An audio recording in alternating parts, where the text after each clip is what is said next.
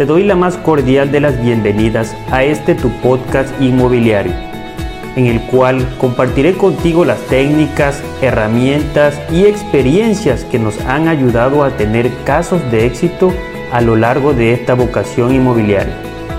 Soy Milton Vargas y agradezco de antemano los minutos que dedicas junto conmigo a llenarte de este contenido de utilidad. Gastos no previstos dentro de un crédito de Fobiste. Precisamente el día 18, que fue precisamente ayer, se liberaron 10.000 créditos, 10.000 créditos tradicionales Fobiste. Prácticamente hay que estar preparados. Eh, te voy a informar cuáles son los gastos no previstos. ¿sí? Principalmente para que vayas administrándote, obviamente de, forma económica, y todo va a depender de tu modalidad de crédito y dónde adquieras tú la vivienda, en este caso la compra de tu inmueble. Vamos a comenzar por aquellas personas acreditados, los cuales seleccionaron la adquisición de un inmueble nuevo.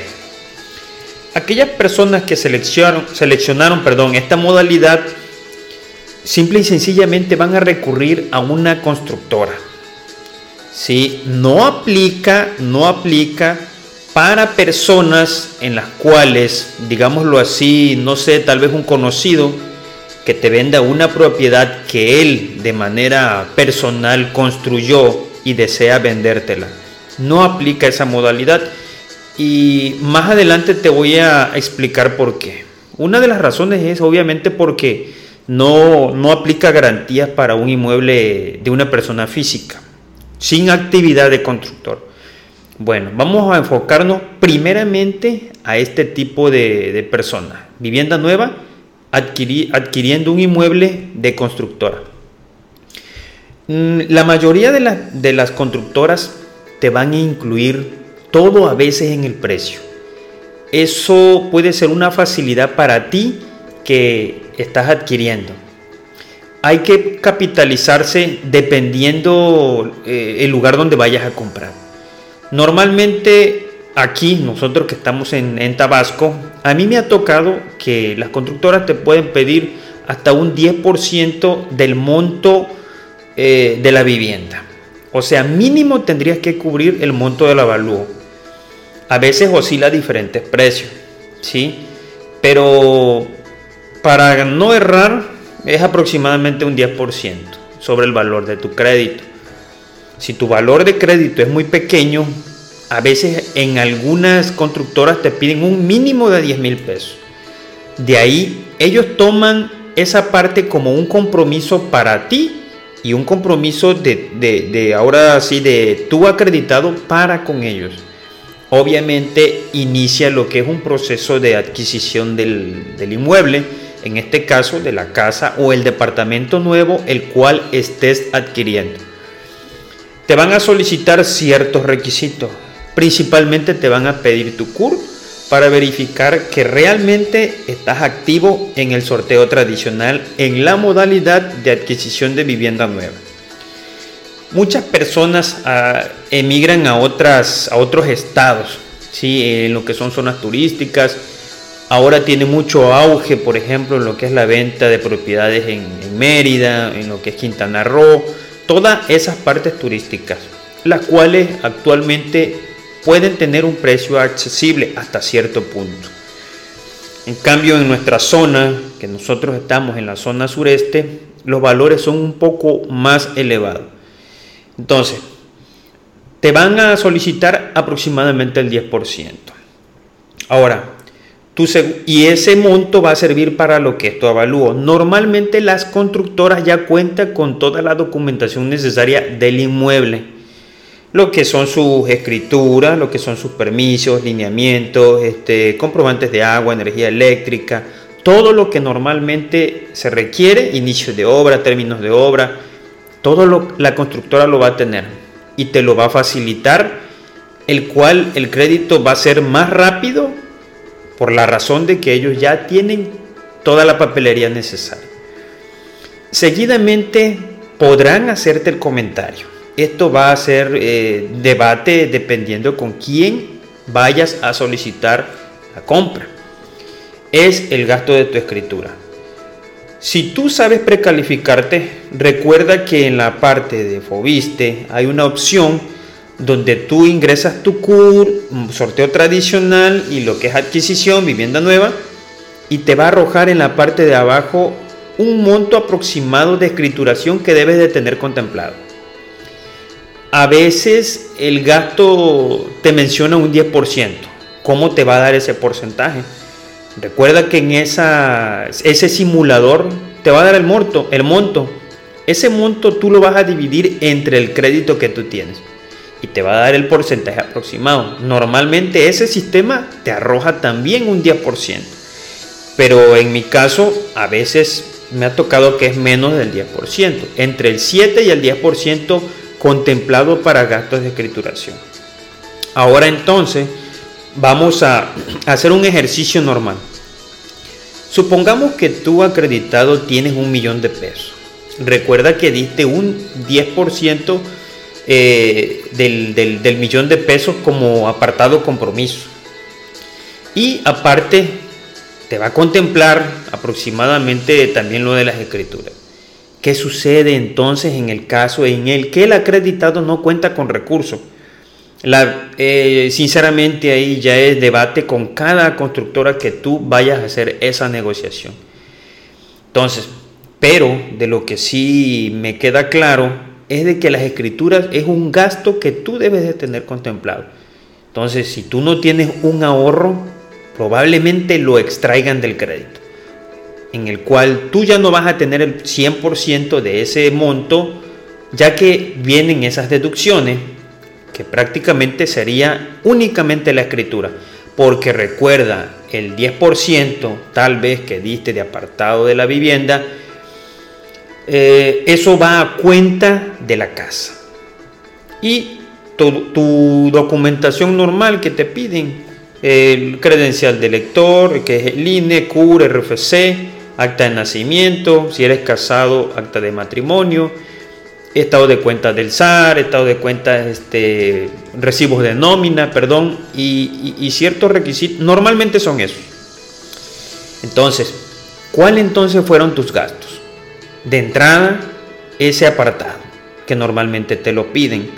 Es muy raro que alguna constructora te vaya a ejercer el crédito sin un apartado mínimo. Esos son el caso número uno. Para el caso número 2 son las viviendas usadas. Aquí es otra modalidad y es donde realmente tienen que tocar las piezas con pinza. Y de preferencia, obviamente, no pactar un precio sin antes saber los gastos que implica. Y me refiero a las dos partes. La parte compradora, ¿qué nos va a tocar a cada quien? La parte compradora deberá pagar su monto de avalúo y su monto de escrituración. El avalúo en nuestra zona va a depender del monto del inmueble, pero puede oscilar entre 8 mil a 10 mil pesos aproximadamente, tomando en cuenta que la propiedad cumple con todos los requisitos necesarios para que este crédito sea ejercido. Uno de los principales requisitos es que la vivienda compruebe tres años mínimos de antigüedad y los va a comprobar mediante recibos de energía eléctrica lo va a comprobar mediante la verificación en Google Maps. Eso significa que debe aparecer en el sistema Google Maps. Si no aparece a nivel calle en Street View, deberá aparecer de manera satelital, obviamente desde arriba. Ahora, hay ciertos casos, por ejemplo, en el que la persona que vende la escritura tiene, por ejemplo, 10 años, pero solamente adquirió un terreno y un año, digamos, si estamos en el 2021 y vamos para el 2022, digamos que eh, el que te vende construyó un año atrás, uno, un año, digamos en el 2020. Entonces legalmente no debería cumplir, ya que solamente cuenta con un año de antigüedad. Pero puede existir algunas herramientas para comprobar una antigüedad mayor a un año. Me refiero a la escritura ¿sí? obviamente tiene una antigüedad en la cual no existe una obra que se manifestó ante el ayuntamiento y registro público. Entonces va un cobro, el cobro de la manifestación de obra que no hizo esa persona que te vende en su momento. Eso es un gasto el cual casi nunca lo contemplan. Me refiero a personas vendedoras y compradoras que no están relacionadas y familiarizadas con este tipo de transacciones. Otro caso muy importante que deben contemplar es el ISR, impuesto sobre la renta, obligatoriamente pagado por la persona que vende. Eso también obviamente pueden exentar lo que es el impuesto. Hay que comprobarlo. Recibo de luz, credenciales de lector. Con esos requisitos vas a poder acreditar tu vendedor. El comprador obviamente pagará sus impuestos sobre el traslado de dominio de la compra. Y me refiero que debe apartar entre el 7 al 10% para gastos de escrituración. Entonces, a grosso modo, ¿en cuál de las dos opciones se gasta más? Obviamente en la vivienda usada, pero también al vendedor bien asesorado y bien este, administrado pueden exentar el impuesto. Entonces, ¿cuál sería el gasto único de tu vendedor? Si no tiene la obra manifestada en la escritura, sería un gasto de manifestación de obra. Y ese gasto depende de cada notario. Puede haber de 7 mil, 10 mil, 12 mil, 13 mil pesos una manifestación de obra. Esos precios van con base a la experiencia de lo que a nosotros nos ha pasado. Ahora, entonces, ¿cuáles fueron los gastos de la persona acreditada compradora? Uno es su costo de avalúo, el cual le mencioné que puede oscilar de 8 mil a 10 mil pesos. Normalmente el vendedor no va a cumplir con todos los requisitos que te va a pedir la institución Fobiste para la adquisición de esa propiedad. Normalmente que tiene un propietario, tiene su escritura, su predial pagado, recibo de agua, recibo de luz, pero no tiene un valor catastral actualizado no tiene un lineamiento, no tiene un número oficial. Normalmente estos últimos dos son con una constancia otorgada por el ayuntamiento. Eso será un costo excedente que normalmente debe pagar la persona compradora, ya que esos documentos se utilizan para la escritura del nuevo comprador. Estoy hablando del acreditado. Sin mencionar la actualización del plano, no aplica un plano antiguo, viejo, no nos va a servir. Ese simple y sencillamente va a servir para guiarse para hacer el plano nuevo y hacer el nuevo levantamiento. Porque imagine usted que tiene manifestada en la escritura dos recámaras, pero hoy en día ya no son dos, son tres. Significa que el plano deberá actualizarse de manera correcta. Y esa ampliación de una recámara será un costo que tendrá que pagar obviamente el vendedor por no haber manifestado esa ampliación en tiempo y forma. Espero haber dejado claro hasta este punto los gastos que implica vivienda nueva y vivienda usada.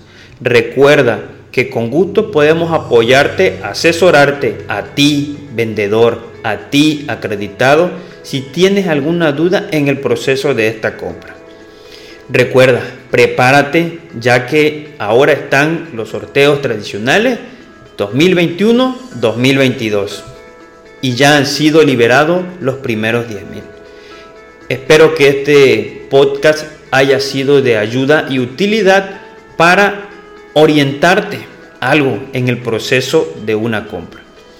Nos vemos en el próximo episodio. Recuerda 914 102 1795 y estamos en Cunduacán, Tabasco. Podemos ayudarte. No me queda más que agradecerte por haber llegado hasta el final de este episodio. Recuerda que podrás encontrarme en las distintas redes sociales utilizando el hashtag Milton Vargas 2. Nos vemos en el próximo episodio.